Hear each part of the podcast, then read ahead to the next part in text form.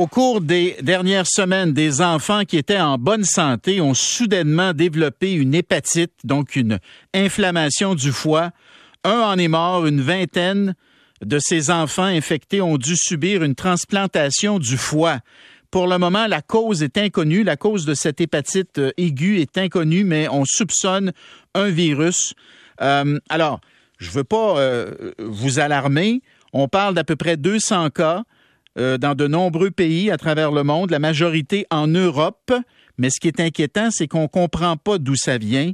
Et là, on va aller rejoindre le docteur Fernando Alvarez, donc qui est directeur du programme de transplantation hépatique à l'hôpital Sainte-Justine. Il est également professeur à la faculté de médecine de l'Université de Montréal. Euh, professeur Alvarez, bonjour. Bonjour, comment allez-vous? Très bien. Euh, vous êtes cité donc dans le, texte de Alice Girard-Bossé. Vous êtes inquiet, dites-vous. Pourquoi?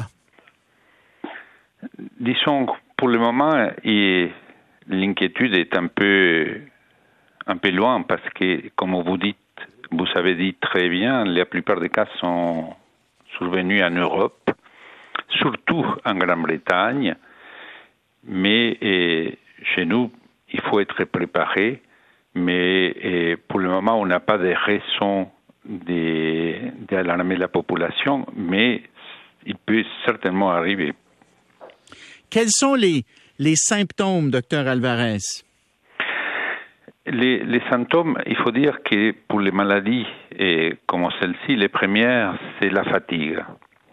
Et apparemment, selon ce qui a été décrit en Grande-Bretagne, plus des, enfants ils font de la fièvre, mais ça pourrait apparaître, et un certain nombre, ils font surtout des signes ou des symptômes de gastroentérite, vomissements, nausées, diarrhée, douleur abdominale.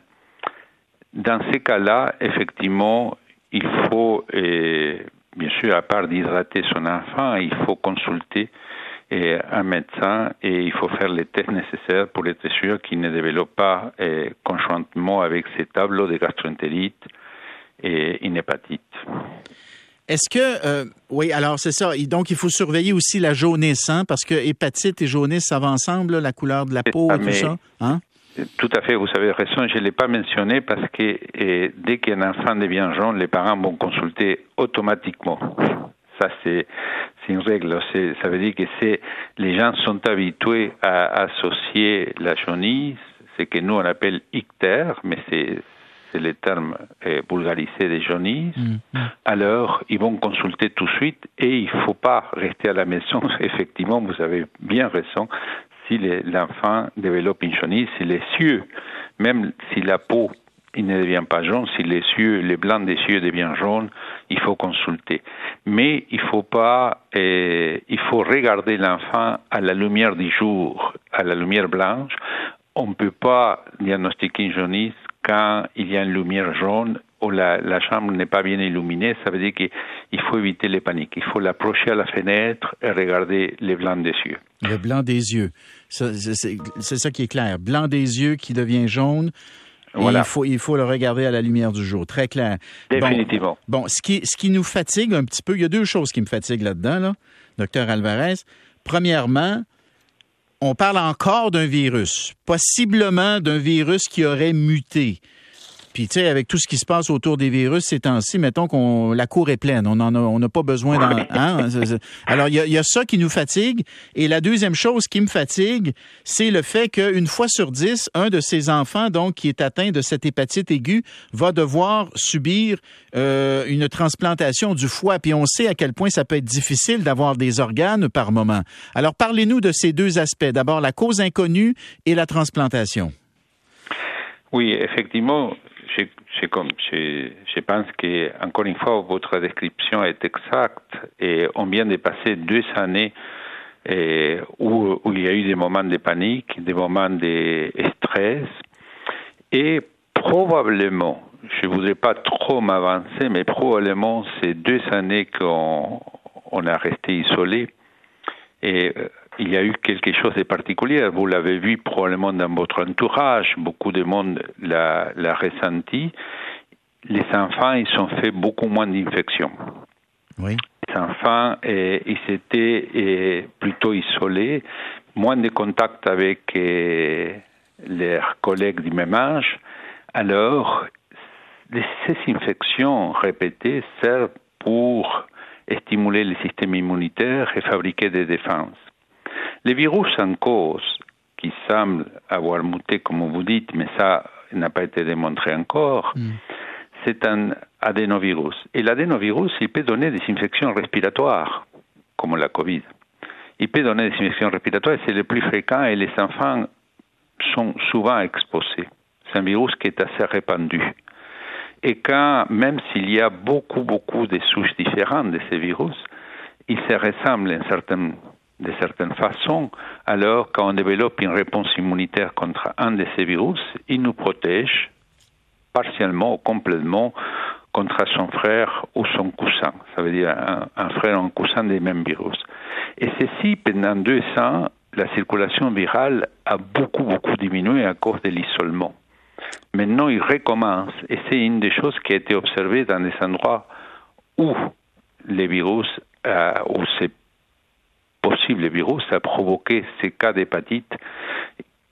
Ils sont possibles, mais quand même pas improbables, car des 53 cas où les virus a été cherché jusqu'à récemment, chez 40, ont, ont trouvé l'adénovirus. C'est comme si, c'est comme si notre système immunitaire s'était un peu endormi ou était tombé un peu en, en mode, euh, appelons ça dormance, là, de par le fait qu'on s'est isolé à cause de la pandémie et tout ça. Et là, c'est comme, ça se pourrait-tu que notre système immunitaire, dans le fond, on a laissé tomber un peu la garde, donc nos défenses immunitaires sont, se sont assoupies, et là, certains de nos enfants deviennent plus vulnérables à des virus qu'ils auraient combattus auparavant. C'est très probable. C'est une hypothèse, vous savez, très très probable. On est en train de spéculer, mais c'est très probable. La circulation des virus, il a beaucoup augmenté. Et, on, a, on, a, levé les, on a levé les, les mesures. Et, là, il y a toute la question de la transplantation du foie. C'est ça. Parce que vous, vous êtes le seul hôpital qui fait des transplantations euh, pédiatriques, n'est-ce pas, euh, au Québec, là, Sainte-Justine? Oui. Alors, alors, si jamais on avait des cas d'enfants qui étaient atteints par cette hépatite aiguë, est-ce que c'est, est-ce que c'est, j'allais dire, relativement facile de trouver un foie pour un enfant qui serait atteint de cette hépatite? Non, les, trouver un foie et, c'est un appel à la population générale et signer votre carte et, et soyez généreux et je pense qu'on a un problème de, et c'est international, c'est dans le monde entier, on a une difficulté énorme pour trouver des cas et des donneurs potentiels, des donneurs cadavériques. Mm. Et nous, en pédiatrie, on se plonge de plus en plus et sur les donneurs vivants. Ça veut dire qu'un des parents ou un membre de la famille et même des donneurs altruistes, il peut donner une partie de leur foi et parce que l'enfant, surtout les plus petits, ils ont besoin seulement qu'une partie du foie d'un adulte et c'est une masse hépatique suffisante. Jusqu'à il y a deux ans, on n'avait pas eh, encore l'approbation du comité d'éthique eh, pour faire des transplantations à donneurs vivants chez des enfants en hépatite sévère et ou aigu sévère, comme sont les cas que vous venez de décrire mais il faut, euh, le, le, comité d'éthique nous a donné l'autorisation en mettant certaines, euh, certaines balises pour à, ne pas dépasser. Et, mais et, vous comprenez qu'on a dû demander l'autorisation du comité d'éthique à cause de toutes les motions. Enfin, comme vous avez décrit tout au début de notre entretien, un enfant bien portant qu'une semaine plus tard, il se trouve aux soins intensifs, il a besoin d'une greffe. Oui pour les parents, c'est dévastateur. Alors demander un foie, n'importe qui va donner un foie dans ces circonstances. C'est pour ça que ces valises servent à être sûr que la, la, personne qui va donner une partie de son foie est consciente des risques, etc., etc.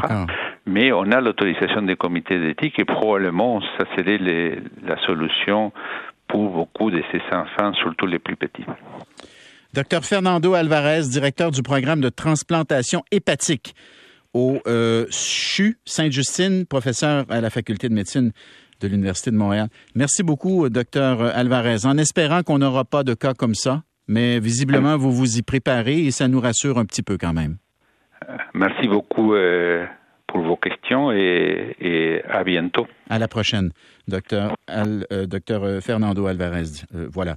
Très bien, on s'en va à la pause au retour, le hockey et l'avenir de Carey Price.